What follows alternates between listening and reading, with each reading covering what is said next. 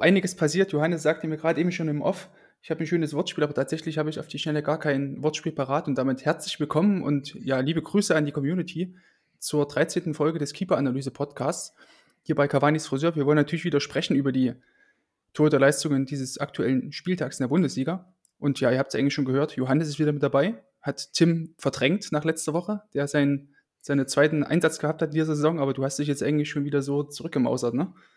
Ja, äh, erstmal hallo, ich freue mich wieder dabei zu sein. Ähm, ich muss ja sagen, ich nehme das immer so ein bisschen wahr, Sascha, dass du, äh, uns da so ein bisschen diesen Konkurrenzkampf so ein bisschen aufdichtest, ne? Also, so halt dieses, äh, typische Tor Torhüter 1 und 2 vielleicht so ein bisschen, ne? Ja, ne, da komme ich auch gar nicht also, da komme ich aus meiner Gary Ehrmann, äh, überhaupt gar nicht raus. Da bin ich einfach da will ich das das das Beste aus meinen Sprösslingen, aus meinen aus meinen Keepern rausholen, ne? Dass ich jetzt der Jüngste von uns dreien bin, ist erst mal dahingestellt, aber ich will trotzdem mal versuchen, das Beste aus aus euch rauszuholen, ne?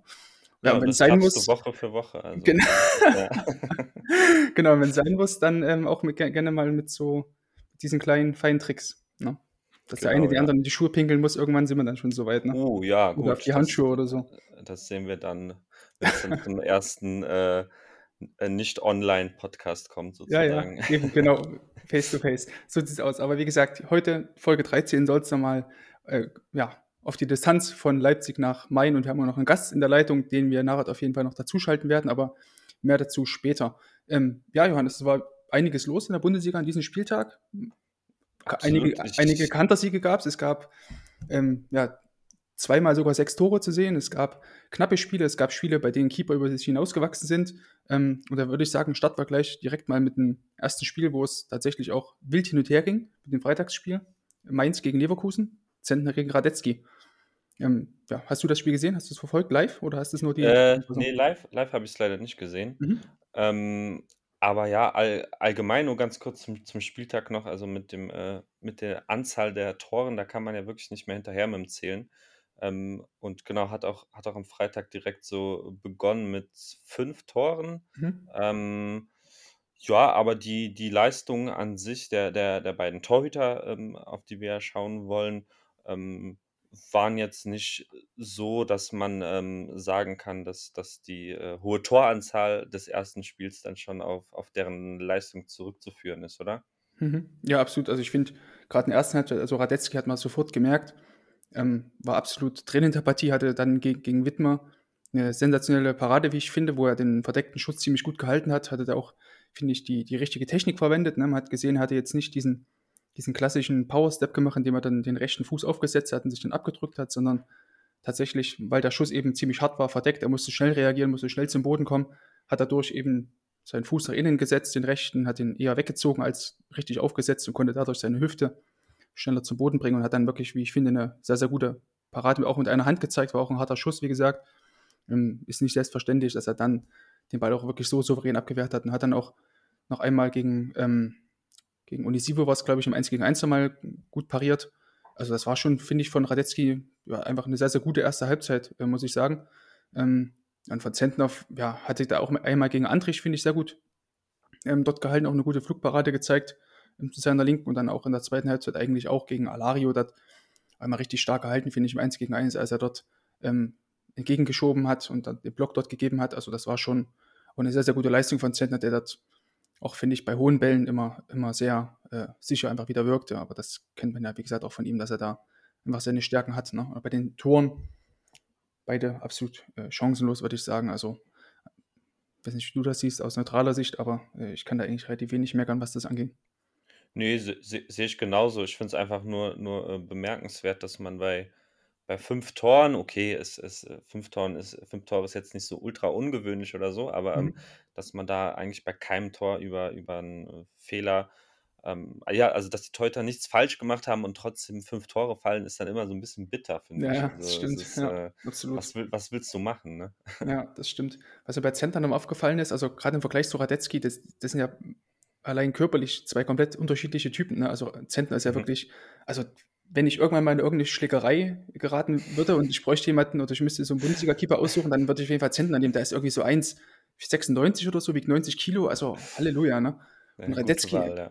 also, pff, lieber Mann, und dann halt dagegen Radetzky so, eher dieser, das meinte ich eben auch bei dieser ersten Parade, die er dort gezeigt hat, die in solchen Szenen ist Radetzky einfach brutal stark, ne, hat sehr, sehr gute Reflexe, wie ich finde, ist auch eher so ein etwas drahtigerer Typ. Also fand ich schon ganz krass, wie, wie da auch beide Keeper so ihre eigenen Stärken auch so ausgespielt haben in, in, der, in den ganzen Spielen. Ne? Also Radetzky eben mit seinen Stellen, ähm, mit seinen schnellen Paraden, wo er schnell auch zum Boden kommt, dann auf der anderen Seite auch Zentner, der auch in der Luft einfach sehr, sehr äh, stabil war. Und glaube ich, auch einmal dort im, in, in, in eine Flanke dort gegen Tar irgendwie sich dort komplett behauptet hat. Und Tar hat es erstmal so komplett zur Seite gewippt, also den musste auch erstmal so wegdrücken. Ne? Also mhm.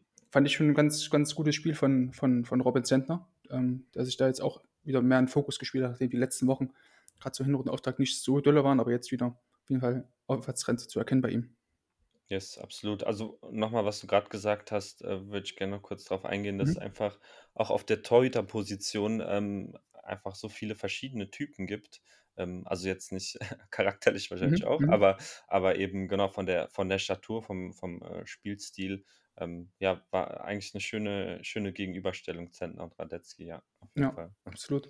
Weil du es gerade eben auch sagtest mit den unterschiedlichen Typen, ähm, da können wir eigentlich gleich sofort zu, zu unserem zweiten Fokusspiel rübergehen. Also ja, Riemann gegen Stuttgart oder Bochum gegen Stuttgart, wenn man, wenn man es so sagen will, aber tatsächlich war es über weite Strecken, fand ich eher Riemann gegen, gegen äh, den VfB.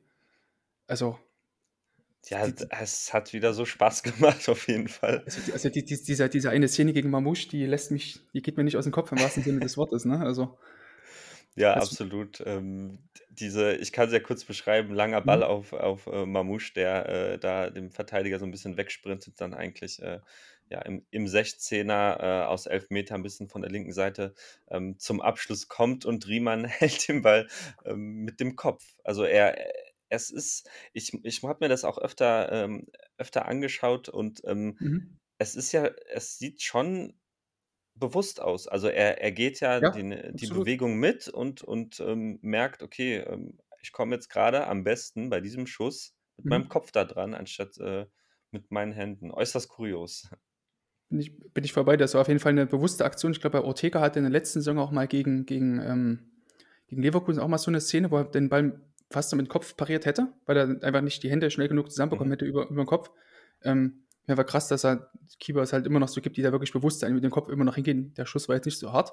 Ähm, was ich aber auch ziemlich gut finde von Riemann in der Szene, ähm, man sieht halt re relativ lang, wie, wie der äh, Bochumer Verteidiger Mamouche dort noch verfolgt, im, auf dem Hacken bleibt und Riemann bleibt halt relativ lange hinten, versucht dann immer noch quasi seinen Verteidiger mit in der Szene drin zu lassen. Wäre Riemann jetzt eher noch rausgestürzt und hätte da irgendwie versucht rauszustören und hätte dann einen, ja, einfach einen Abschluss dort provoziert.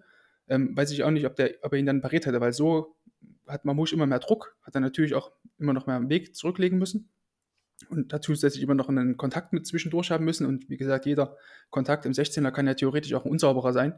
Ähm, deswegen sollte man diese, diesen ganzen Fakt auch gar nicht so unterschätzen, dass Riemann da eben auch sehr, sehr gut sich taktisch verhalten hat. Ne? Neben dieser äh, Thematik, dass er da tatsächlich auch einfach eine ja, intuitive Entscheidung, glaube ich, einfach ähm, da getroffen mhm. hat, die auch, finde ich, sehr, sehr sauber einfach aus. Also es sah jetzt wirklich, wie du schon sagtest, sehr bewusst aus, nicht Harakiri oder so, sondern wirklich einfach sauber mit dem Kopf dort geklärt. Ja, äh, intuitiv. Äh, ich glaube, mhm. das beschreibt es wirklich am besten, wie du sagst, ja. Genau, weil, weil es ist, er, wenn Mamouche auf ihn zuläuft, denkt er sich ja nicht, okay, den halte ich jetzt mit dem Kopf. Ja, ähm, Genau, intuitiv, glaube ich, äh, beschreibt es wirklich sehr, sehr gut. Mhm. Ja, aber we also weniger intuitiv, viel bewusster fand ich dann die zweite Szene gegen Mangala, ähm, auch in der, immer noch in der äh, zweiten Halbzeit dann. Also, ich glaube, das sieht man auch relativ selten, dass der Keeper wirklich so cool bleibt, wenn ein Stürmer da ähm, im 16er dort ähm, auf dich drauf zuläuft. Aber ich finde, dass Riemann, also er wartet ja wirklich in seinem 5-Meter-Raum und steht wirklich da, als hätte er jetzt also hätte er, ich will nicht sagen, keine Lust, den Ball zu halten, ne? Ähm, aber einfach durch, durch seine Gelassenheit hat, finde ich, Mangala das, glaube ich, auch einfach so äh, beschäftigt selber. Also man sieht förmlich in dieser Szene dann, wie Mangala irgendwie, wie, wie sein Kopf dazu rattert, oder? Ja, er wusste gar nicht mehr, was er machen soll. Er wartet und wartet auf, auf irgendeine äh, Reaktion von Riemann mhm. ähm, und es passiert halt nichts. Ähm, und also man muss auch sagen, insgesamt hat das äh, Mangala auch wirklich nicht gut gemacht, weil er ja im Prinzip freistehend ähm, vom Tor ist. Mhm. Und dann natürlich, äh, wie gesagt, auf die, auf die irgendeine Reaktion, auf ein Rauslaufen oder so von Riemann äh, vielleicht wartet, aber ähm, ich meine, irgendwann musst du ja merken, dass da nichts passiert und dann mhm. wenigstens mhm. einen sauberen Abschluss hinkriegen. Ähm, so sauber war der Abschluss ja auch nicht, aber Ne, die stimmt. Distanz eben, äh, trotzdem Mhm. sehr, sehr gering. Ähm, auch richtig, richtig, äh, feines Ding von Riemann und auch wieder, äh, dieser Jubel danach ist dann ja wieder, ähm, großartig. So geballte Fäuste, einmal kurz, äh, rumbrüllen und Ja, feiern. absolut. Ähm, ich glaube aber vielleicht noch das abschließend zu dieser Szene, dann können wir gerne zum Mhm. nächsten Spiel gehen. Ähm, was ganz wichtig war, dass Riemann eben, weil wenn wir sehen, wie der Ball auch von Führig auf Mangala da durchgesteckt worden ist, das war ja dann trotzdem, als Mangala an den Ball kommt, da springt er die ganze Zeit. Und wenn dort Riemann tatsächlich vorher rausstürmt und versucht hat, irgendwie Druck auszuüben, wird es für Mangala wesentlich einfacher, den Ball über ihn drüber zu heben. Mhm. Also deswegen war es, finde ich, auch wichtig, dass Riemann ähm, relativ aufrecht einfach dastand und nicht irgendwie tief in die Hocke gegangen ist. Was Mangala ja trotzdem immer noch signalisiert hätte, okay, oben drüber über mir jetzt wäre immer noch ein bisschen Platz so zu drüber heben. Also es spielt, glaube ich, auch noch, eine Rolle, dass, ähm, dass, dass Riemann da einfach hinten geblieben ist, weil, da, weil er gesehen hat, okay, der Ball springt jetzt, wenn ich jetzt eben vorrücke, wird es dann für mich selber schwer, ähm, quasi diesen Raum über mir, also quasi Lupfer, äh, dazu Mhm. zu verteidigen, weil es eben wirklich einfach ist, den Ball, Ball aus der Luft quasi über einen drüber zu heben mit dem Innspann zum Beispiel. Ne? Ja, Aber das ja. ist, das war wirklich eine Parade. Einerseits natürlich taktisches, gutes Verständnis, aber halt bedingt durch seine unheimliche Erfahrung. Also es würde, wäre er, glaube ich, zehn Jahre jünger gewesen, hätte das Ding, glaube ich, so nicht pariert, dann wäre er eher rausgestürmt oder so. Ähm, Mhm. Das hat einfach, glaube ich, einfach was mit seiner Abgezocktheit und seiner Coolness zu tun. Auf Twitter hatte ich ja schon geschrieben, der Typ hat einfach nur Eisen in den Adern. Also wirklich, wir- wirklich krass, dass er da so cool bleibt. Also schöne Szene auf jeden Fall. Ja. Ja, sehr nice. Auf jeden Fall ein richtiger Sahnetag im Prinzip. Und, und auch wieder, ähm, um, um das nur kurz noch abzuschließen, ähm, was wir eigentlich auch schon öfter angesprochen haben, eben, dass er dann ähm, ein Garant für, für äh, Bochum ist, in dem Sinne, dass er ihnen ein- einfach auch Punkte rettet. Also äh, Ja, klar. ohne ihn hätte äh, sähe es dann ein bisschen enger aus ähm, für, für Bochum in dem, in dem Spiel wahrscheinlich, genau. So, Ähm, so einen Keeper ja. brauchst du halt als Mhm. Abstiegskandidaten oder als Aufsteiger, ne? Also Ja, sowohl im Tor als auch charakterlich, so trägt sein Herz auf der Zunge und wie du schon sagtest, so ein, so ein Jubel hinten raus noch, das, das Ja. sind natürlich irgendwie alle mit, absolut, ja. Äh, Arminia Bielefeld hat auch so einen ähm, Mm. hinten drin, der äh, ja eigentlich auch ähm, Bielefeld die drei Punkte gegen äh, Union Berlin fast schon ähm, gesichert hat. Ähm, Ortega mit, mit vielen wirklich ähm, starken Szenen, starken, äh, ja, auch eins gegen eins Situationen und so weiter. Ähm, Mhm. Ja, was, was sagst du zu seiner Leistung? Ja, hast es ja eigentlich schon richtig auf den Punkt gebracht. Hat, also, ob der jetzt tatsächlich alle drei Punkte gesichert hat, weiß ich nicht. Also, Union hatte, oder äh, Bielefeld hatte eigentlich auch noch eine gute Chance nochmal gehabt, Mhm. ähm, wo Luther auch nochmal ziemlich gut pariert hat. So einen verdeckten Schuss. Aber ja, also mindestens mal die, die zwei Punkte. Also, das Remi hätte, ihn, das Remi hätte er ihnen auf jeden Fall sicher gehalten. So waren es jetzt drei Punkte, freut mich auch für Bielefeld so. Ähm, ja, und die, diese Szene, also das eine Mal gegen, gegen Becker, dort dieser lange Ball, wo er Mhm. wirklich sehr aufmerksam einfach ist, ihm hat mir wirklich sehr, sehr gut gefallen, ähm, weil er auch dann, auch wie als er dann rauskam, hat er jetzt nicht irgendwie versucht, den Ball wegzukretschen und hat sich dann irgendwie kleiner gemacht, als er das hätte sein, sondern wirklich irgendwie ne, groß geblieben. Ja. Hat er dann trotzdem immer noch die Arme mitgenommen zum, beim Blocken, also hat jetzt, also als er quasi so mehr oder weniger ge, ja, so gegrätscht hat, hat er trotzdem immer noch versucht, seinen Oberkörper aufrecht zu halten und noch die Spannung zu wahren. Ähm, und so wurde er dann, glaube ich, auch letztlich angeschossen oder ging er, glaube ich, irgendwie so ans Knie oder so mit dem 1 gegen 1 gegen Becker. Aber das zeigt ja auch nochmal, wie, einerseits natürlich, wie aufmerksam man das Spiel verfolgt äh, im Kopf und andererseits, wie schnell auch er immer ist mit seinen Füßen. Also, er ist, glaube ich, kurz hinter Fünfer gestartet und ist dann wirklich auch sehr, sehr schnell rausgekommen. Also, so wirklich auch eine sehr, sehr gute Szene, so die einfach gezeigt hat, dass äh, Ortega ähm, auch, ein, ähm, auch im Mitspiel einfach sehr, sehr, sehr, sehr guter Keeper ist. Also, ist einer, einer der besten Keeper so in der Bundesliga, würde ich schon sagen. Und die andere Szene halt gegen Avonie schlägt in eine andere Kerbe, würde ich sagen. Ähm, tatsächlich, wenn, wenn der Ball reingeht, würden wir jetzt hier, würde ich jetzt hier sitzen und würde über einen Torwartfehler sprechen, weil Avonie kommt ungefähr so nach diesem, ähm, ja, nach diesem Pass in die Tiefe, kommt er so 15 Meter vom Tor zum Abschluss.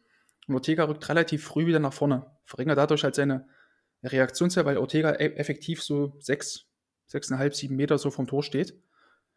Ja, und dadurch einfach, wie, wie gesagt, Reaktionszeit verringert und es wäre eigentlich gar nicht notwendig gewesen, von dort aus schon vorzurücken. Er löst das dann, finde ich, aber ganz gut durch seine, also einfach durch seine Beweglichkeit.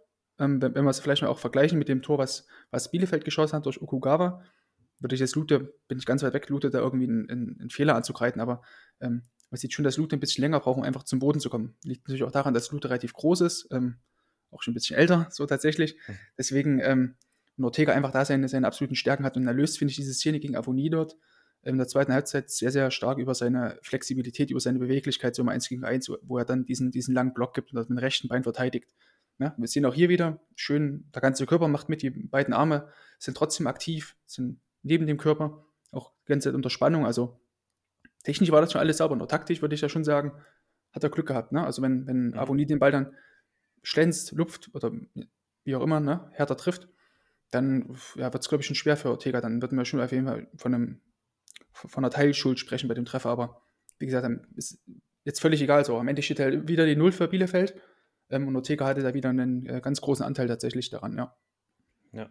Ähm, was du eben kurz angesprochen hast, ich meine, das, das bietet sich ja immer so ein bisschen an, ähm, die zwei Torhüter zu vergleichen, die äh, mhm. am letzten Spieltag gegeneinander ähm, gespielt haben und dann ähm, nochmal auf das Tor von, äh, von Bielefeld, von Okugawa, äh, um, um da nochmal kurz darauf einzugehen, äh, finde ich schon, ähm, also äh, auf keinen Fall äh, ist das jetzt ein klarer Torwartfehler, aber eben nochmal, äh, gerade in diesem Vergleich zu, zu Ortega wirkt es halt bei Lute ähm, ja eben, eben langsamer, undynamischer und mhm. ähm, du hast gesagt, das ist, weil, weil er groß ist. Ähm, aber ist es nicht auch so ein bisschen also, ich weiß nicht, wie wie groß ist denn Ortega? Ist er ist er viel viel kleiner oder ist Ja, ich glaube ich glaube, Ortega ist irgendwie 1,86 oder so. Mhm, Und Lute okay. ist, glaube ich, schon 1 über 1,90. Warte mal, ich schaue mal eben. Aber die, was auch noch ein relativ großer Faktor mit ist in der ganzen Szene, man sieht es auch direkt in dieser normalen Einstellung vom, vom Sportstudio dort, dem, also quasi in der allerersten Szene direkt, ähm, dass Lute als Okugawa schießt, seinen Körperschwerpunkt relativ weit hinten hat. Wenn wir es manchmal so mit einigen Szenen ähm, von von äh, Stefan Ortega vergleichen. Äh, ganz kurz, äh, Lute 1,97 laut Wikipedia. Mhm, also okay. gute 10 Zentimeter. Ähm, ja.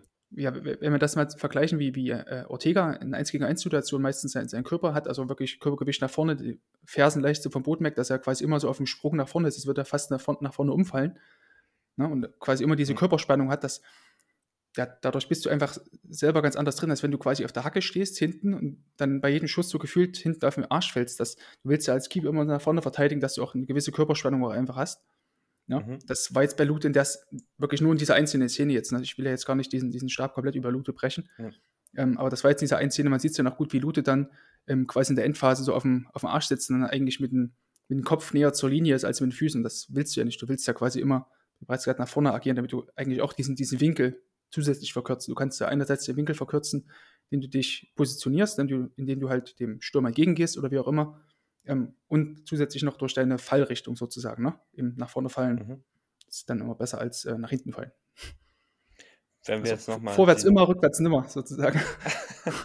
okay, der Leitsatz, Leitsatz sozusagen, cool. Ja, ja. Ähm, was mich jetzt interessiert, wir haben jetzt Riemann gelobt, wir haben Ortega ähm, gelobt. Ähm, jetzt speziell auf diesen äh, Spieltag äh, bezogen, ähm, würdest du da einen von beiden noch mehr herausstellen, wer, wer wichtiger war, oder ist es, kann, man, kann man das jetzt nicht so in, vergleichen? also in dem Spiel würde ich schon sagen, dass der Ortega auf jeden Fall die aufgrund dieser beiden ganz wichtigen Paraden, weil er eben auch bei dem, ähm, bei dem Siegtor mit dem langen Ball, das ist ja wirklich so ein Arminia Bielefeld Signature Move, ein langer Ball Ortega und dann ähm, hm.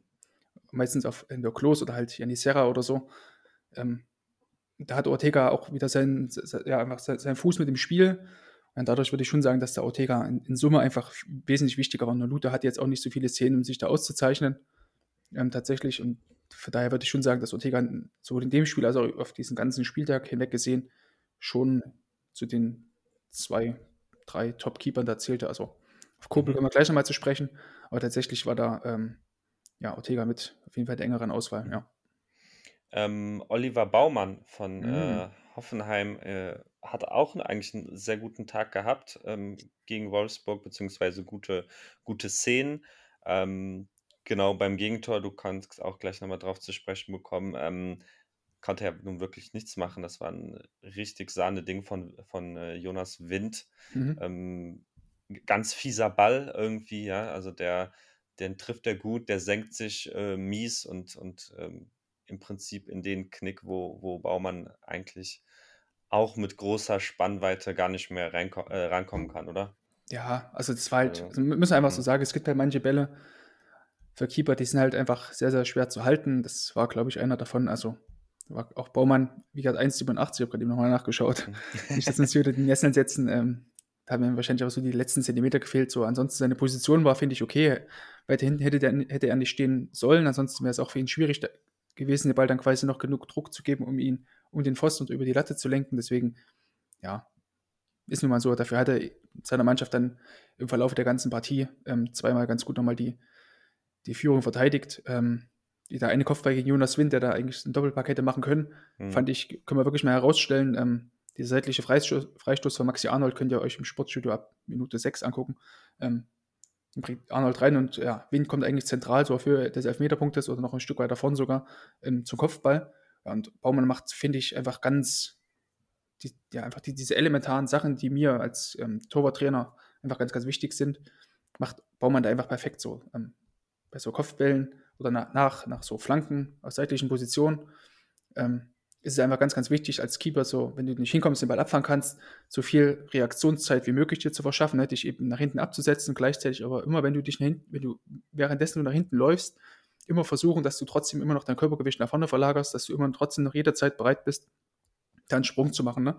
Das macht Baumann hier grandios, hat gleichzeitig, finde ich, auch immer seine Arme immer noch vorne, ne? er schwingt irgendwie nicht nach hinten und macht auch keinen Auftaktsprung oder sowas, sondern kommt halt just in time so in, die, in diese Aktion rein. Ne? Und dann dadurch kann er halt wirklich so eine sehr, sehr gute ähm, seitliche Parade äh, da zeigen, wo er wirklich in einer sehr, sehr guten Streckung einfach ist. Also das Ding könnte man jetzt wirklich so nehmen, in irgendeinem Lehrvideo irgendwie zu zeigen. Das war wirklich ähm, eine herausragende ähm, Szene, die wirklich auch nochmal unterstreicht, was, was Olli Baumann eigentlich so ein technisch sauberer Keeper einfach ist, der oftmals, finde ich, auch einfach unterm Radar läuft. Aber es hatten wir auch schon mal besprochen, dass er da hm. hier und da vielleicht in einigen Jahren versuchen hätte sollen, mal den, den Verein zu wechseln, um da mehr Aufmerksamkeit auf sich zu generieren oder wie auch immer. Aber das war wirklich eine, wirklich eine sehr, sehr gute Szene, ja. Ja, wirklich komplett, ähm, komplett rausgefischt. Hat mhm. mir auch sehr, sehr, äh, sehr, sehr gut gefallen. Und Olli Baumann würde ich übrigens in die, weil ich vorhin sagte, diese zwei, drei Keeper, ähm, würde ich eben mhm. Ortega, Baumann, die beiden auf jeden Fall mit reinziehen und eben mhm. äh, Kobel, auf den wir jetzt gleich noch zu sprechen kommen. Mhm. Ja, das, das waren für mich so die Keeper, die diesen Spieltag so bestimmt haben. So, ja. Okay, Im, Posit ja. Im, positiven Sinne, müssen wir auch mal sagen. Ne? Wir hatten jetzt ja. die letzte Woche immer mal mit Schwolo oder so, immer mal so, oder mit Burschert so schwierige ähm, Fälle, aber tatsächlich jetzt diesen Spieltag, obwohl wir halt irgendwie zweimal sechs Tore gesehen haben, jetzt vorhin fünf Tore so, das ähm, ist nochmal ganz gute Abwechslung tatsächlich, ja. Ja, deswegen, an, äh, man kann ja nicht immer an, an der Anzahl, ähm, hatten wir schon zu Beginn, an der mhm. Anzahl der Gegentore, die, die ähm, 1 zu 1 die Leistung der, der Torhüter so, so bewerten. Von daher, ähm, genau, finde ich es auch gut, dass wir das äh, trotz, nach, äh, trotz äh, eines Spieltags mit so vielen Toren eben auch noch äh, viele, viele positive Dinge bei den Torhütern finden können. Absolut, ja. Definitiv. Aber wir müssen jetzt trotzdem ein bisschen meckern. Ähm, weil ganz, ganz ohne Kritik geht es ja dann doch nicht. Ähm, Sicher. lass uns gleich mal zum, zum Kracher zwischen Augsburg und ähm, Freiburg äh, rüber, rüber huschen. Zwar bei dem ähm, Ausgleich von Augsburg durch Gregoritsch fand ich, also natürlich eine schwierige Szene verflecken, weil ich glaube, er hat darauf spekuliert, dass Gregoritsch vielleicht doch noch den Steckpass spielt auf, auf Vargas äh, nach links raus. Aber das war dann relativ schnell deutlich, dass das auch nicht mehr möglich ist. Also was jetzt relativ schnell, ne? Also immer in diesen Kontext, wie schnell eben Profifußball mittlerweile ist. Ne? Ähm, aber dass das Gregoritsch dann eben am, am äh, Strafraum Halbkreis dort zum Schuss kommt oder innerhalb dieses Kreises, Halbkreises dort zum Schuss kommt. Ähm, und relativ schnell klar war, okay, Johnny Schmid war es, glaube ich, auf der rechten Seite dann wieder durchgeschoben hat und eigentlich den Passweg dann auf Vargas so halb zugestellt hat. Hätte sich Flecken meiner Meinung nach ein bisschen defensiver noch verhalten können. Also stand wieder als ähm, Gregoritsch schießt an der 5-Meter-Kante oder vielleicht einen Schritt dahinter in der 5-Meter-Kante, hatte dann eben auch, zieht sich wie ein roter Faden meistens dadurch, durch unsere ganzen Folgen, nicht genug Reaktionszeit. Und man sieht dann auch, wie Flecken eigentlich überhaupt gar nicht mehr in den Abdruck reingehen kann. Der Ball war ziemlich platziert, das sieht dann auch, der schlägt wirklich genau quasi hinten in diesen Netz oder Netzwinkel da hinten ein. Ähm, aber ich, ja, ich, also ich würde jetzt Flecken da keinen, keinen großen Vorwurf machen, aber ich glaube, wenn er da ähm, nicht zu sehr auf diesen, auf diesen äh, Querpass spekuliert, wo er eigentlich hätte immer noch rausrücken können, selbst wenn Gregoritsch dann direkt im ersten Kontakt dort drüber spielt auf Vargas, dann hätte, glaube ich, Flecken immer noch genug Zeit gehabt, dort äh, vorzurücken. Aber so ähm, steht Flecken, finde ich, wieder ein bisschen im Niemandsland und hat halt ja weder eine Möglichkeit gehabt, genug Reaktionszeit zu haben, wirklich in den sauberen Abdruck dran reinzugehen, weil er wirklich ja gut, gut und gern so zwei bis drei Schritte zu weit vorn stand. Also, wie siehst du das jetzt? Also, oder würdest du jetzt sagen, hat sich jetzt gut verhalten, er muss auf diesen Querpass oder auf diesen Steckpass auf Vargas spekulieren oder? Ähm, ne, ich ich, äh, sehe das ähnlich wie du, aber muss natürlich fairerweise sagen, dass ich das, äh, so in meiner also, als ich die Zusammenfassung geschaut habe, so jetzt nicht, äh, direkt einfach erkannt habe, aber so wie Mhm. erklärst, macht es macht es schon Sinn für mich. Aber, ähm, was du auch schon gesagt hast, dass der Schuss halt schon relativ platziert ist, ähm, macht's insgesamt natürlich, ähm, relativ schwer für Flecken. Mhm. Aber, ähm aber ich ich ich sehe auf jeden Fall, was du meinst und, ähm, ja, Aber war glaube ich, gar genau. nicht so weit weg von er ist, glaube ich, so gar nicht so weit weg von Flecken, weil Ball setzt ja noch mal auf vorher.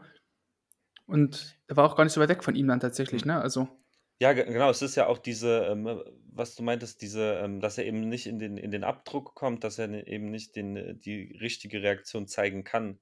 Ähm, Mhm. ganz einfach, dass er nur diesen diesen Schritt oder oder ja, diesen Ausfallschritt so 'n bisschen irgendwie macht, ähm, Mhm. der dann halt eben nicht reicht. Ähm, ja, deswegen mit 'ner besseren Positionierung könnte ich mir vorstellen, dass da Ja. dass er da, äh, hätte besser reagieren können. Mhm. Sonst, wie hast du wie hast du Giekewitz in dem Spiel gesehen? Also, bei beiden Toren oder zumindest bei dem bei dem, äh, Siegtor letztendlich, das bei dem 2:1 oder 1:2 aus seiner Sicht von Schlotterbeck so den Ball wieder fallen lassen. Also, denkst du, da kann er den Ball das war ja auch so relativ scharfe Hereingabe. Denkst du, der kann er besser verteidigen, oder? Ja, ge genau, ähm, sieht sieht schon blöd aus, äh, ähm, ist im Zweifel auch, ja, eher irgendwie 'n Fehler, aber d diese diese Hereingabe ist ist kommt natürlich sehr gut, kommt sehr satt, ähm, Mhm.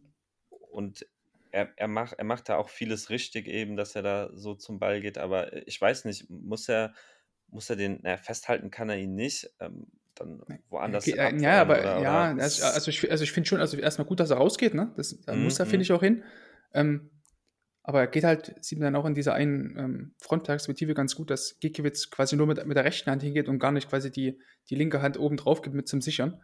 Ähm, deswegen war da gar keine Chance für ihn, da den den Ball, äh, zu halten. Aber ich gebe dir recht, ziemlich scharf gespielt, ist auch eher also, zum ne, zum Rausgehen ist auf jeden Fall 'n Mussball, nicht zum zum Wegfangen. Zum Festhalten, boah, schwierig. Das sind halt, also, wirklich brutal schwere Dinger und du musst dich ja auch in der Szene, ähm, äh, Christian Günther hat den Ball ja auch von relativ nah auch also, hätte er von dort aus auch schießen können. Also, Giekewitz konnte da jetzt nicht einfach so spekulieren und sagen: „Ich gehe jetzt da voll auf diesen allem, was ich habe, auf diesen Querpass.“ Sondern musste halt noch kurz abwarten, was macht er jetzt? Ähm, aber ja, also, ich glaube, wenn Giekewitz da 'n bisschen mehr versucht, quasi mit der linken Hand noch, ähm, obendrauf die Führung be besser zu geben, dann, ähm, kommt er kann er den Ball einfach wesentlich besser festhalten, weil hier geht er wirklich nur mit einer Hand zum Ball und kann dadurch halt den Ball logischerweise nicht sicher machen. Also, bei 'nem Ball, der nicht so hart gespielt ist, dann auf jeden Fall, aber bei so 'ner bei so 'ner Granate, die da reingeflogen kommt, wird's dann schwer, ja, absolut. Aber es war ja generell 'n komisches Spiel von Giekewitz. Hatte dann auch einen einen Freistoß von Grifo, den er da noch vorher hat kurz fallen lassen so in der 2. Halbzeit. Also, das war irgendwie komisches Spiel für ihn tatsächlich, ja. Hm. Jeden Deswegen ja, deswegen lass uns einfach mal, wenn du jetzt nix mehr dazu hast, einfach mal zum Ne, zum ja. zum, ja, heimlichen Topspiel dieses Spieltages gehen, äh, Dortmund gegen gegen Gladbach. Wieder 6 Tore tatsächlich, ähm, aber weiß nicht, wie du's siehst, aber eigentlich gibt's bei beiden Keepern relativ wenig zu meckern, also, vor allem bei Kobel, ne? Ja, bei bei Kobel, ähm, auf jeden Fall, konnte sich ja trotzdem sogar, äh, hier und da auszeichnen, Mhm. ähm, auch wenn der Spielstand das vielleicht nicht so vermuten lässt. Ähm, und und auch Sommer, äh, insgesamt ist es ist es so bitter. Also, Mhm. was soll der Mann machen, ne? Also, das das hatten wir auch jetzt schon öfter. Das war ja auch, äh, ähm, beim beim Spiel gegen Leverkusen, wo er die 2 Elfer hält, ne? So, Mhm. das mehr geht ja auch dann irgendwann nicht mehr. Mhm. Ähm, und wenn wenn's die Jung die 10 Jungs dann vor dir irgendwie, ja, verkacken, sage ich mal, Mhm. Dann, stimmt, ähm ja. ja. Ja, zumal also, man muss ja wirklich sagen, dass ja, ähm also, wie hat Sommer auch in der 1. Halbzeit, wie du schon sagtest, mal gut pariert gegen Hazard ne? Diesen diesen diesen Schuss zu seiner Rechten dort und dort gut den den um den Pfosten lenkt, auch, glaube ich, vorher noch mal aufgetitscht ist. Beim Mhm. bei bei dem nassen Rasen auch gar nicht ganz ganz so einfach. Ja, Kobel natürlich gegen Kone dort in der äh, in der 1. Halbzeit, den er dort irgendwie fast durch die Beine bekommen hat, die Beine dort noch so schnell zu, dass er ihn mit der Hacke so übers Tor, äh, rauslenkt, ne? Ähm, das Glück hatte dann halt Jan Sommer bei bei dem Tor von, ähm von na, von Donni Malen halt leider nicht, ne? Der rutscht ihm so unter die Achsel dort so durch, so das Mhm. war dann so diese diese kleinen Unterschiede. Ich würde jetzt nicht sagen, dass es jetzt 'ne herausragende Parade von Kobel war gegen Kone, ne? Also, das hat da hat er einfach nur Glück gehabt, so, das müssen wir nicht groß drüber reden, Mhm. ne? bisschen angeschossen im Prinzip. Ja, genau. Also, also. natürlich musst du auch halt arbeiten. So, dabei kommt er nicht einfach mhm. auf dich drauf zugeflogen. Du musst ja trotzdem irgendwie in die Position kommen und so.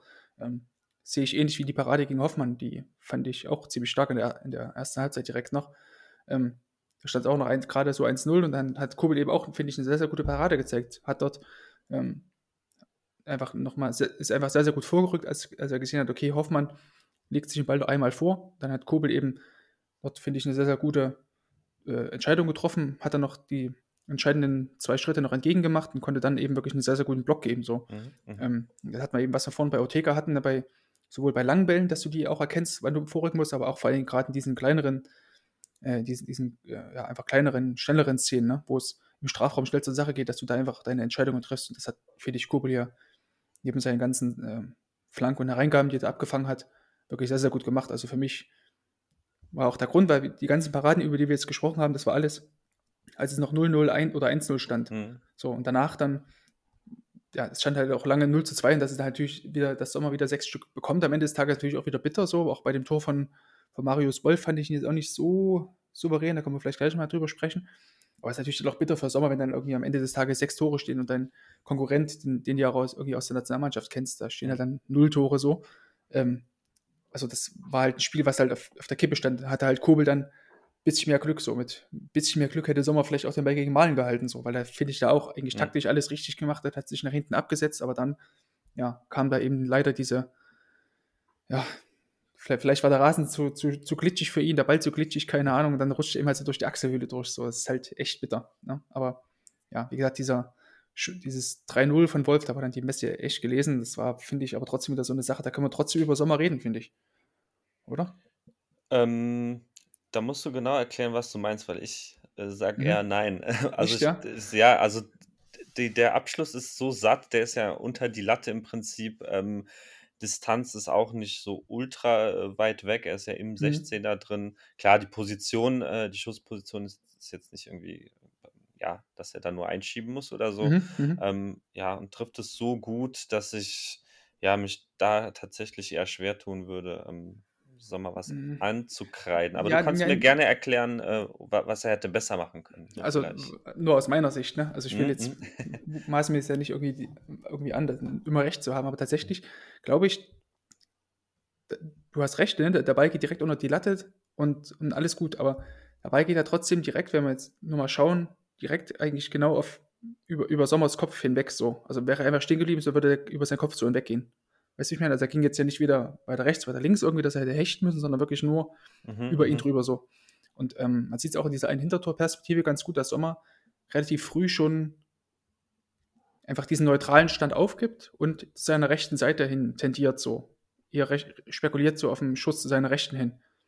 Macht Sommer, finde ich, relativ häufig, dass er einfach ja, bei solchen Szenen so gerade äh, Schüsse aus der, aus der halben Position, also halbseitlich, dass Sommer da einfach gerne mal spekuliert, was natürlich auch auf seiner Grund seiner Erfahrung einfach ziemlich oft klappt so. Aber jetzt in dem Fall, ja, war es halt wirklich ein Schuss, der, bei dem auch wirklich fast da dran war. Ne? Wirklich ein Schuss, der, ja, wenn er stehen geblieben wäre, hätte ihn, glaube ich, nicht für große Probleme gestellt. Also hätte natürlich immer erst noch die Hände hochbekommen müssen, aber ja, eben durch diese, dadurch, dass er eben diesen neutralen Stand aufgegeben hat und dann spekuliert hat, hm. hat er sich eben selber schwer gemacht. War ja auch sogar noch leicht dran, obwohl er eben dort so leicht rüber zu seiner Rechten gesackt ist, aber ja, stehen bleiben in der Szene. Ich, ich bin ja eh kein Freund so vom, vom, vom Spekulieren, gerade bei, bei Schüssen so innerhalb des 16ers. Ähm, da einfach neutralen Stand waren und gucken, dass man das verteidigt, was man auch verteidigen kann. Ne? Also eben die Zone um dich herum. Ne? Wenn du spekulierst, finde hm. ich, ist einfach, machst du meistens nur mehr verkehrt. Ähm, und gerade wenn du dann halt dann auch den, den Schaden hast, ne? das Gegentor, dann schießt natürlich, finde ich, immer noch mehr an der Kritik. Tatsächlich, ja. Ja, ja, absolut. Ich, ich verstehe auch, was du meinst. Ja, aber, aber ich finde, also wenn, wenn, wenn man es nochmal, um das vielleicht abzuschließen, mhm. mhm. ähm, also ich verstehe, was du meinst natürlich, und wenn man es auch äh, in den Slow-Mos sieht und, und äh, Hintertorperspektive und so weiter, ähm, leuchtet mir das alles ein. In der, irgendwie in der, ähm, in der Echtzeit sozusagen, ähm, keine mhm. Ahnung, finde ich den Abschluss ja, also er, er der Abschluss, der Abschluss kommt ja, ja, kommt ja, er kommt ja auch nicht in dem Sinne auf, auf Kopfhöhe. Also das, das meintest du ja auch nee, nicht, aber nee, er, ich, ich, mein, kommt, ich meine über seinen Kopf drüber. Ja, weg, genau. Ne? Mm, mm. Nur, nur deswegen, die Fluglinie, ja. Ja, und das, deswegen, ich weiß nicht, ob da, ja, schweres, schwere Szene. Absolut, absolut. Also ich bin jetzt auch wirklich ganz weit davon weg, irgendwie Sommer da äh, eine Schuld für dieses ja, 6 ja. ne, mhm. einzu, mhm. anzukreiden. Aber ja, das solche Szenen ärgern mich da manchmal, weil ich denke, ja, bleib doch stehen. Ne? Warum machst du es dir dann so unnötig selber nochmal schwer? Nee, ja. absolut, absolut. Deswegen, ja, lass uns das Spiel noch abhaken und ähm, lass uns, weil wir müssen eigentlich drüber sprechen. Ne? Timo Horn ist wieder zurück, der King is back. Gegen Frankfurt am Wochenende ein Topspiel gespielt hat. Marvin Schwebe, der an Corona ähm, erkrankt oder zumindest Corona-positiv getestet worden ist, ähm, hat er wieder vertreten, nachdem er irgendwie seit Ende November nicht mehr gespielt hat. Und ja, hast du deine Eintracht verfolgt? Ähm, leider auch nicht live. Jetzt auch nicht, okay. Ja, okay, leider genau. nicht. Ähm, hat, hat, hat er tatsächlich auch mal deinen, ähm, deinen geliebten Boré oder wie ein Typ letztens in der Bahn neben mir gesagt hat, Borre. Bo ja, höre hör ich auch immer wieder Borre. Ja, Borre. So. Einmal schön äh, ins Leere rutschen lassen, hat Timo Horn, hätte ich echt nicht gedacht, dass irgendwie nach diesen angesprochenen äh, nach dieser angesprochenen langen Pause, dann hat Team Horn einfach mal schön einmal hinterm Standbein weggezogen im eigenen aber das, Fünfer. Das sprichst du jetzt auch nur an, um mich zu ärgern, ich weiß ja, es. Aber hast ja recht, aber hast ja recht. Aber das, ja, das stimmt. Aber das war tatsächlich auch das einzige Highlight, was ich jetzt so aus Timo Horns Spiel mitnehmen würde. Also es waren jetzt keine krassen Fehler, muss ich sagen. So, die jetzt, hat ja auch nichts zu tun. So dem, ja, war, war, ja, war, war nicht groß ja nicht ne? von der Genau, also jetzt so, also, so jetzt von der klassischen Zielverteidigung oder auch Raumverteidigung ähm, war dann nichts, wo ich wo er sich hätte auszeichnen können, so, aber gerade im Spielaufbau, finde ich, hat man schon so diesen Unterschied zwischen Marvin Schwebe und Timo Horner einfach gesehen. Ne? Nicht, dass Marvin Schwebe jetzt vorher irgendwie irgendwelche super krassen Pässe gespielt hätte, die punktgenau irgendwie auf Modest oder anders von vorne kamen, aber nur mal zum Vergleich, eine Timo Horner hat 28 lange Bälle gespielt, acht davon kamen an, das ist nicht sonderlich hm, viel so. Ja, ja, ja. Ne? Ähm, hat aber einfach den Hintergrund, dass Team Horn sich einfach überhaupt gar nicht getraut hat, hinten die Innenverteidiger in irgendeiner Weise anzuspielen. Ne? Also der hat quasi immer einen Ball zugespielt bekommen, meist einen Rückpass von Özcan oder so. Der hat Timo Horn immer einzeln hat den Ball immer totgestoppt. Hatte dann eigentlich keine Option mehr, weil Boré und Lindström haben eine Doppelspitze gespielt, haben die Innenverteidiger zugestellt. So, und dann war es ja so eine Pattsituation. So, wenn, wenn Özcan dann halt nochmal tief kam, hat halt Rode nachgeschoben. Und dann standen irgendwie alle da, haben sich angeguckt. Timo Horn hat den Ball auch am Fuß, der ruhte dort. Frankfurt hat auch nicht angegriffen so. Und da denke ich mir halt, ja, dann versuchst du, spiel doch wenigstens irgendwie, versuchst wenigstens den, den, also du nimmst den Ball halt, wenn du bekommst, sofort irgendwo zu einer Seite mit, wahlweise auf dein starkes Bein. Weißt du, damit da zumindest mal der, der gegnerische Stürmer, dass die sich zumindest mal irgendwie in irgendeiner Weise verschieben müssen. Ja, oder du spielst zumindest erstmal die Innenverteidiger an, auch wenn vielleicht leichter Druck herrscht, aber damit du jetzt vielleicht irgendwie die, die Gegner mal in, in Bewegung bringst, weil so, also es war wirklich so oft der Fall, dass dass Frankfurt einfach nur da stand und gewartet hat. So, und Team Horn stand auch da, hat gewartet, und dann kam dann irgendwann so ein ungenauer langer Ball. Und wie gesagt, 8 von 28 Pässen kam da an. Also, das sind halt, ja, kleine Details, aber ich finde, das ist halt eine sehr, sehr große Wirkung, wie Köln da einfach ein Spiel auf auch reagiert oder agiert hat. Wirkte dann auch im Prinzip ein bisschen so, ähm, ist natürlich nur, nur meine subjektive Wahrnehmung irgendwie, aber ähm, dass er dann, ist ja eine neue Rolle für ihn jetzt als Nummer zwei äh, mhm. und, und dass er dann, ja, auf keinen Fall, wenn er dann jetzt mal die, die Chance ähm, wieder hat, dass er da keine, sich keine Tore zu Schulden lassen kommen will. Mhm. Ähm, was ja im, also, oder also nicht diese, diese ganz klaren Patzer, so, ne? Die, mhm.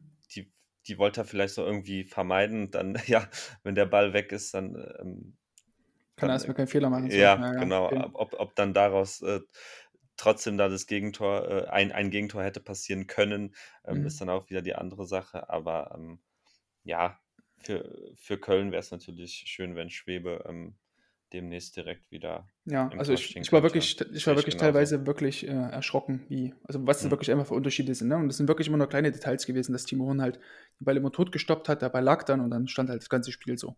Mhm. Ja, aber gut, das, ähm, mal sehen, ich weiß gar nicht, wann Schwebe jetzt zurückkommt. Ähm, werden wir dann auch beobachten, jetzt auch für das nächste Spiel, wenn ja. Ja, Köln dann nächste Woche wieder antritt. Vielleicht auch wieder mit dem Timo Horn im Tor. Ähm, über wen wir jetzt noch gar nicht gesprochen haben, weil es einfach gar nicht so diese Woche zumindest in der Bundesliga im Fokus stand, ähm, waren die Bayern. Ähm, verbunden natürlich auch mit Sven Ulreich jetzt im Tor. Und ähm, wie die letzten Wochen auch schon üblich gewesen, wollen wir uns ja, einfach mal wieder jemanden dazu holen, der auch eher eine Bayern-Brille aufhat, obwohl ich sagen muss, dass ich auch eher den Bayern zugeneigt bin ähm, historisch bedingt. Sorry dafür. so, ähm, hast du es jetzt geleakt, hast Ja, ja, genau, genau. Aber da, da, ich ja quasi immer so diesen, diesen Schein wahren muss, äh, der neutralen, des neutralen Berichterstatters, der nur auf alle Tode blickt, ähm, haben wir uns, wie gesagt, einen Gast eingeladen. Da freue ich mich wirklich sehr, dass es geklappt hat diese Woche. Und zwar äh, Steffen Meyer, von Mia Sandroth oder zumindest Mitbegründer von Mia Sandroth dabei. Ähm, ja, der Bayern-Blog auf Twitter. Grüß dich, Steffen, erstmal. Ja, hallo in die Runde und äh, vielen Dank für die, für die Info. Das war mir auch neu, dass du äh, auch mit Bayern-Unterwäsche unterwegs bist. In der Unterwäsche nicht, aber früher auf jeden Fall in Bettwäsche geschlafen und ähm, ja, auch Olli Kahn Bettwäsche hatte ich alles zu Hause tatsächlich, ja. Der Klassiker. Der, ja, absolut. Und Steffen, ich weiß ja auch, du bist ja auch ähm, ein sehr großer Olli Kahn-Fan. Ähm, ist mir letztes Mal tatsächlich aufgefallen, als ich ähm, die auf Twitter geschrieben, geschrieben hatte, dass wir schon mal vor zwei oder drei Jahren mal über Olli Kahn geschrieben hatten, weil es damals auch ein Text von mir ging. Ähm, ja, normalerweise machen wir es immer so hier im Podcast. Wir fragen unsere Gäste immer nach den drei Lieblingskeepern ihres jeweiligen Vereins. Ich glaube, Olli Kahn können wir da schon mal als äh, Gesetz einloggen, oder? Ja, zu 100 Prozent. Also äh, Kahn hat meine, äh, mein Fußballer- und Fanleben massiv geprägt, war selbst früher auch Torwart und hatte auch, äh, und das ist vielleicht eine wichtige Info, es erinnern sich vielleicht mancher an das Torwarttrikot von Oliver Kahn mit mhm. ähm, in, in, Blau mit drei roten Streifen in der Mitte. Muss so Ende der mhm. 90er gewesen sein. Es gab das aber auch in einer anderen Version in Rot mit blauen Streifen, was er in der Bundesliga so gut wie nie anhatte.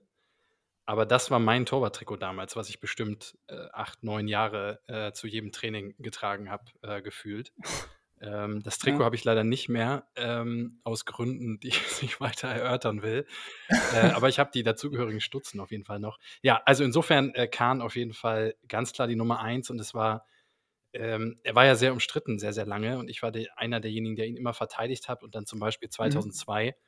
als er dann bei der WM zum Held wurde, es war ganz schwierig für mich damit umzugehen, dass auf einmal er auf die gute Seite gewechselt ist und auf einmal Leute ähm, mhm. mit Oliver Kahn-Masken rumliefen. Ähm, insofern, ja, ich verbinde eine sehr, sehr lange Geschichte mit, mit Oliver Kahn, in der Tat.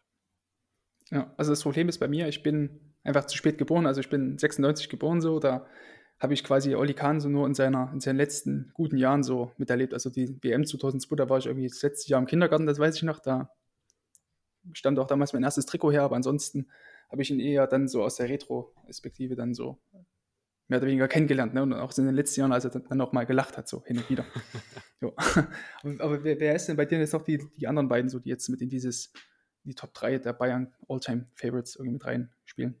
Ja, also Neuer muss man da natürlich schon auch nennen, ist jetzt irgendwie ein bisschen boring, aber äh, mhm. klar, hat natürlich die, die zweite große Phase des FC Bayern, die ich verfolgen durfte als Fan, äh, natürlich sehr, sehr stark geprägt. Mhm. Und ich nenne mal als dritten jemanden, den man vielleicht nicht ganz so auf dem Schirm hat, den ich aber immer ganz gut fand und der auch Kahn zweimal sehr lange vertreten hat, ähm, als Kahn mit Kreuzbandrissen ausfiel. Das war Sven Scheuer, der mhm. äh, lange zweiter Torwart war, bis er, und ich hoffe, das ist jetzt nicht justiziabel, äh, wenn ich jetzt was Falsches sage, aber glaube ich, wegen einer Schlägerei in einer Pizzeria, damals mit Mario Basler. Mit Basler, ja. Äh, dann den Verein verlassen musste oder ausgemustert oder ja. bin mir nicht ganz sicher.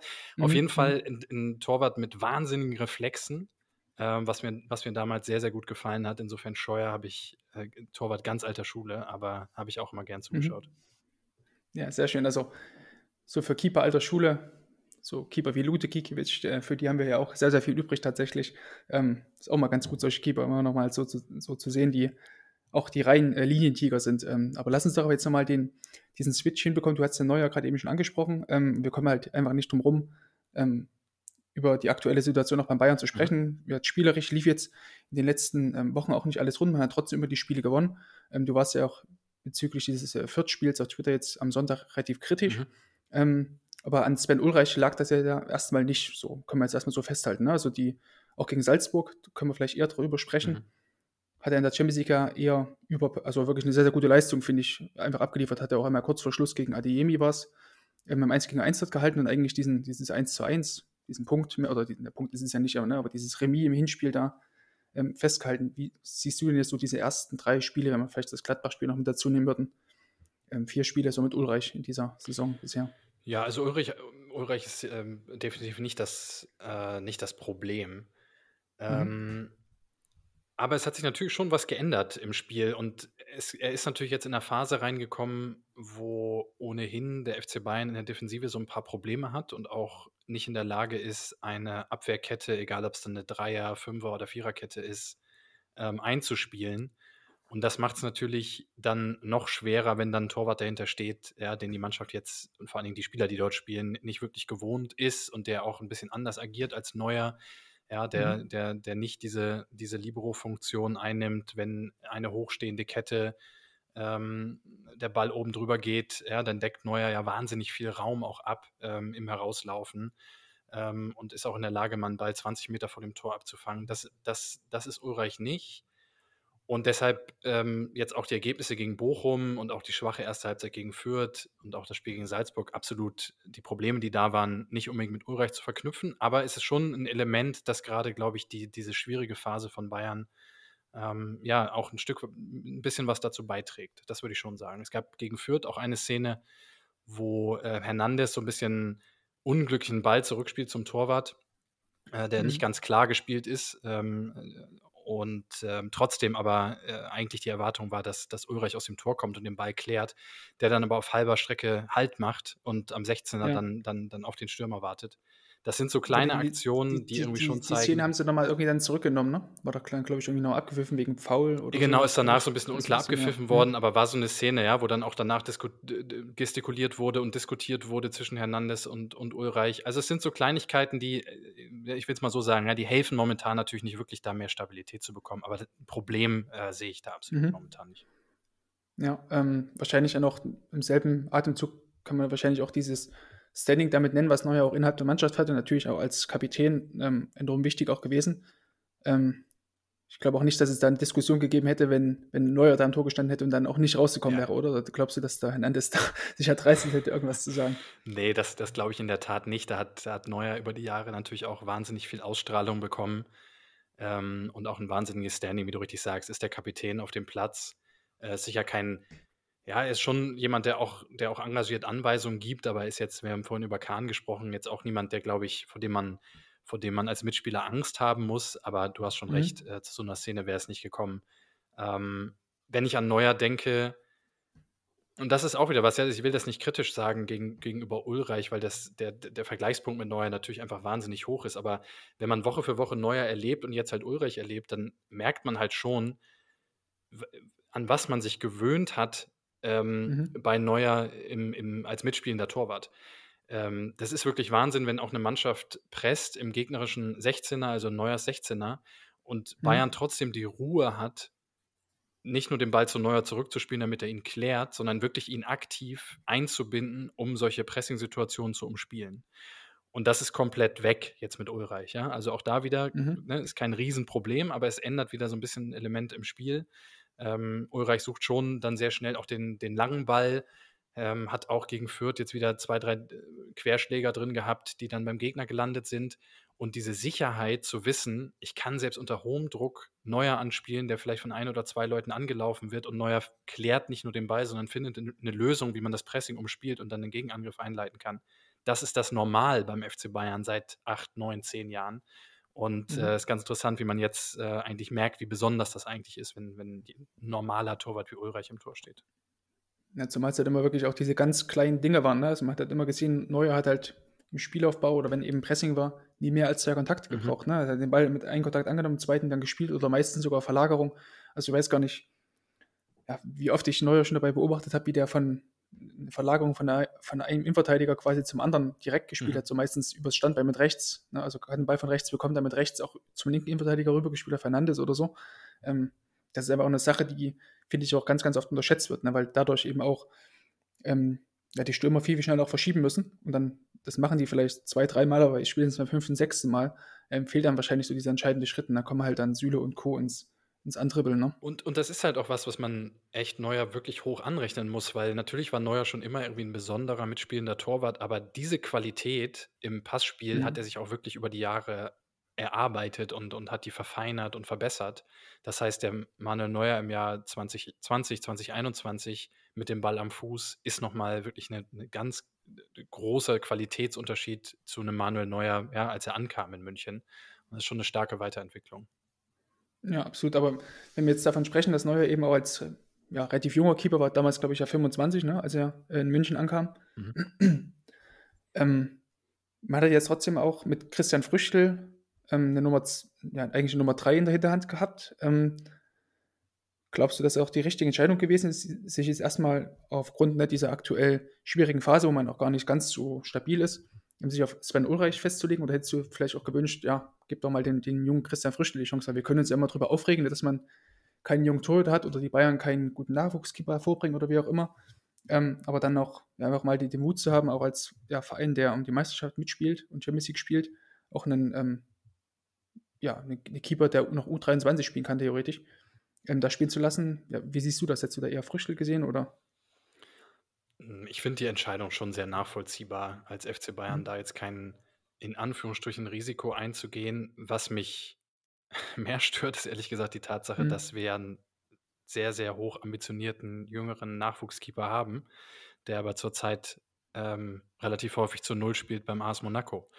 Ähm, ich mhm, konnte das ja. total nachvollziehen, dass Nübel ausgeliehen werden wollte, aber dem dem dann auch relativ zügig nachzugeben und dann mit Ulreich jemanden dazu zu holen, der zwar viel Erfahrung bringt, der aber, wenn wir ganz ehrlich sind, auch beim HSV in der zweiten Liga jetzt nicht unbedingt in den Top 3 der, der Zweitligatorhüter war, ähm, dann darauf mhm. zu setzen, das ist was, was ich grundsätzlich beim FC Bayern nicht so ganz verstehe, dass man so Konkurrenzkampf in Anführungsstrichen oder zumindest ja eine hohe Qualität im Kader nicht einfach auch mal aushält und auch die Konflikte, die damit, zu, die, die damit zusammenhängen, einfach mal aushält, um dann in einer Situation wie jetzt, äh, wäre es natürlich klasse gewesen, jemanden wie Nübel zu haben, ähm, der, dann, der dann sofort verfügbar ist. Also die Entscheidung, so nachvollziehbar sie aus karrieretechnischen Gründen und mhm. ja, ist, falsch finde ich sie irgendwo trotzdem.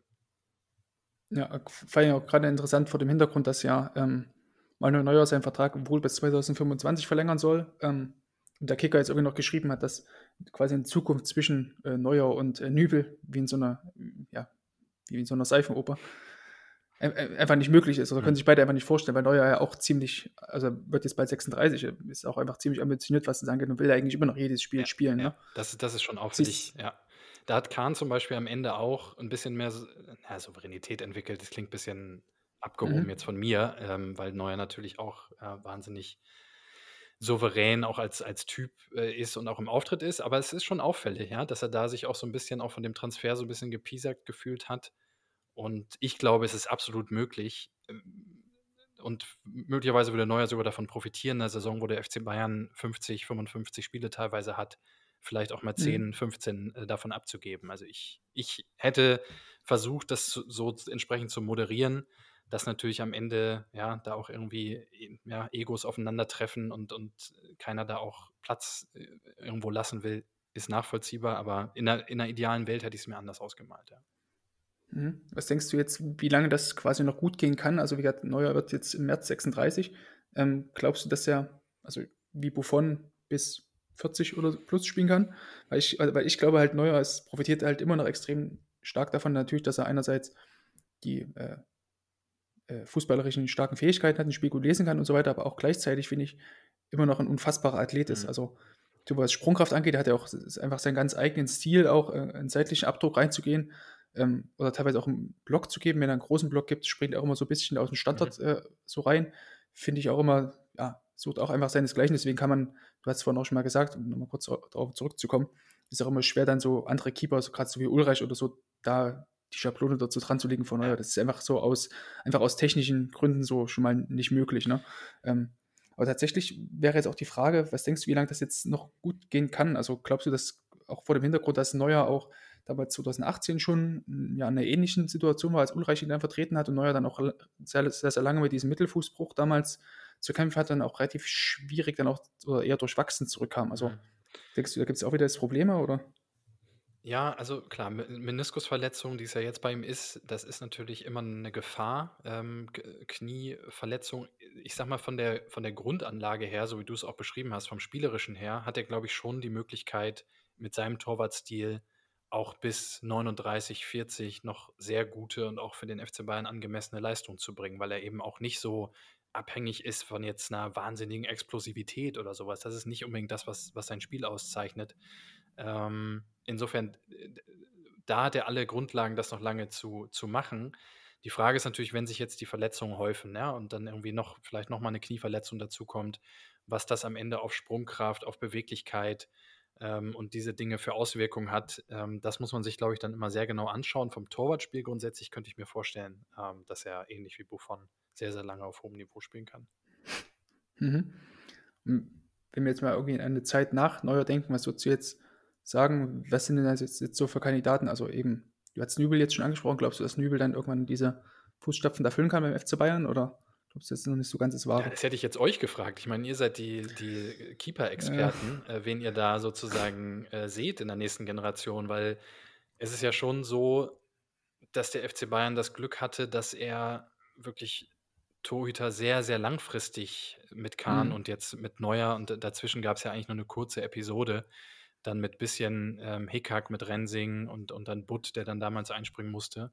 Aber hat ja ein mhm. großes Glück mit Torhütern, die, die so, so lange Zeit geprägt haben. Und das ist eine Riesenherausforderung für, für Salihamidzic und Kahn, an der Position jetzt auch den nächsten zu finden, der über sieben, acht, mhm. neun Jahre da Weltklasse ähm, hinten im Tor bieten kann. Also was, was wären denn eure Kandidaten, wenn ihr heute auf den Markt schaut?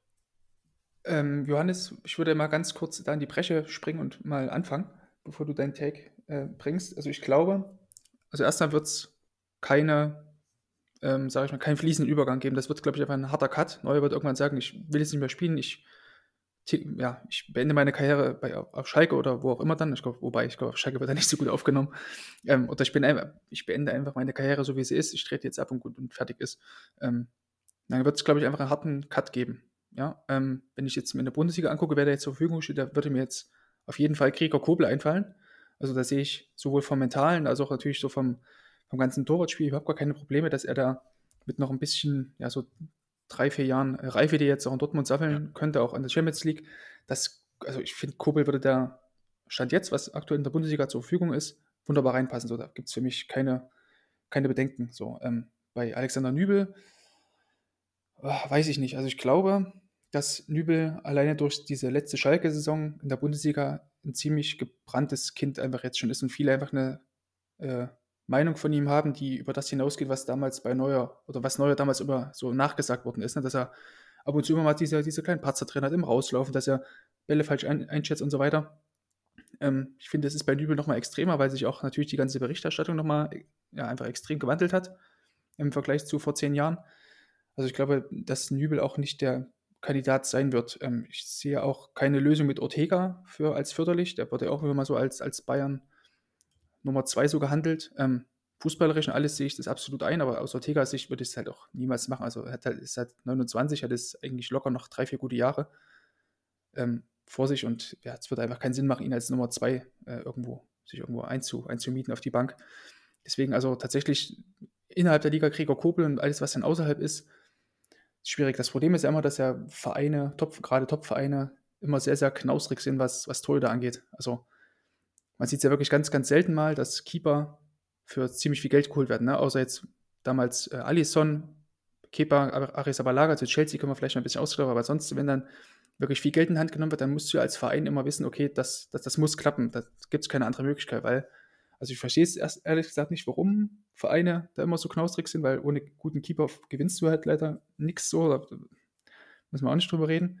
Ähm, aber du willst natürlich als Verein immer gucken, dass du so, solche Deals an Land ziehst wie Eduard Mendy bei, bei, bei, äh, bei Chelsea.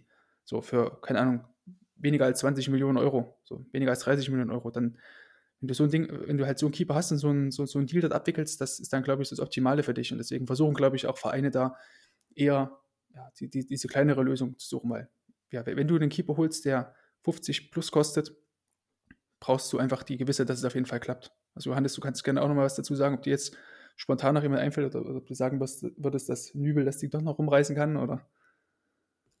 Ja, ist dem Herrn Nübel natürlich äh, zu wünschen, dass er da ähm, ja nochmal ja, ja, eine, eine, eine, Entwicklungssteigerung hinlegen kann und uns dann doch vielleicht alle ein bisschen überrascht, kann ich mir zurzeit nicht vorstellen. Ähm, um das kurz ein bisschen allgemein zu halten, ist es ja, ihr habt es eigentlich schon angesprochen, ist ja unfassbar, ähm, dass man nach, nach einem Oliver Kahn ähm, dann Manuel Neuer hat und dann, ähm, dann direkt den nächsten ähm, an Land zu ziehen, der dann auch der richtige über Jahre ist, das, das klingt irgendwie unmöglich. Ähm, ist es aber natürlich nicht, weil wir reden ja vom, vom FC Bayern nun mal. Äh, Kobel finde ich auf jeden Fall einen ganz spannenden Namen. Ähm, kann ich mir auch irgendwie vorstellen, wo du, es eben so schön erzählt hast. Ähm, mhm. Onana fände ich, fänd ich persönlich ja, ja mega interessant, ja. wird, wird aber, glaube ich, nicht passieren. Ähm, ich glaub, Hat er jetzt auch bei Ajax unterschrieben, äh, bei, bei Inter unterschrieben. Ach, also, hat er schon unterschrieben? Ja. Ah, okay, ja, genau. Ich wollte gerade sagen, Vertrag läuft aus, aber hat schon bei Inter unterschrieben. Siehst du, da war ich nicht mal up to date. Deswegen, das ist dann ein bisschen, äh, bisschen schade, aber ich glaube auch, Bayern ist ja dann auch eher ähm, ja, einen deutschsprachigen ähm, Torwart werden sie dann holen. Ja, ja. Ko Kobel ist, ähm, ist ein schöner Name, den du in den Raum wirfst. Ja, danke. Ja, kann Herr Süle ihm ja schon mal nächstes Jahr ein bisschen was erzählen, wie das so in München ist. Ja, absolut. ähm, absolut genau. Und ich glaube auch so, ja, die, die Personal Ter Stegen ist da, glaube ich, auch verbrannt. Ja, genau. Und, und, und diese, diese Generation Torhüter, der, der deutsche Torhüter, also Trapp, Testegen, Leno, wobei ich bei Leno mhm. auch nicht so der größte Fan bin. Diesen, ich glaube, da passt es halt zeitlich auch nicht mehr. Also wenn wir jetzt davon ausgehen, dass wir nochmal mhm. vier, vier, fünf Jahre jetzt neuer sehen werden oder drei, vier Jahre, dann sind die halt alle 32, 33. Jetzt kann man mal sagen, klar, ist für einen Torhüter immer noch ein okayes Alter, aber ist halt dann nicht mehr das Alter, wo du quasi dann die nächste Ära prägen kannst.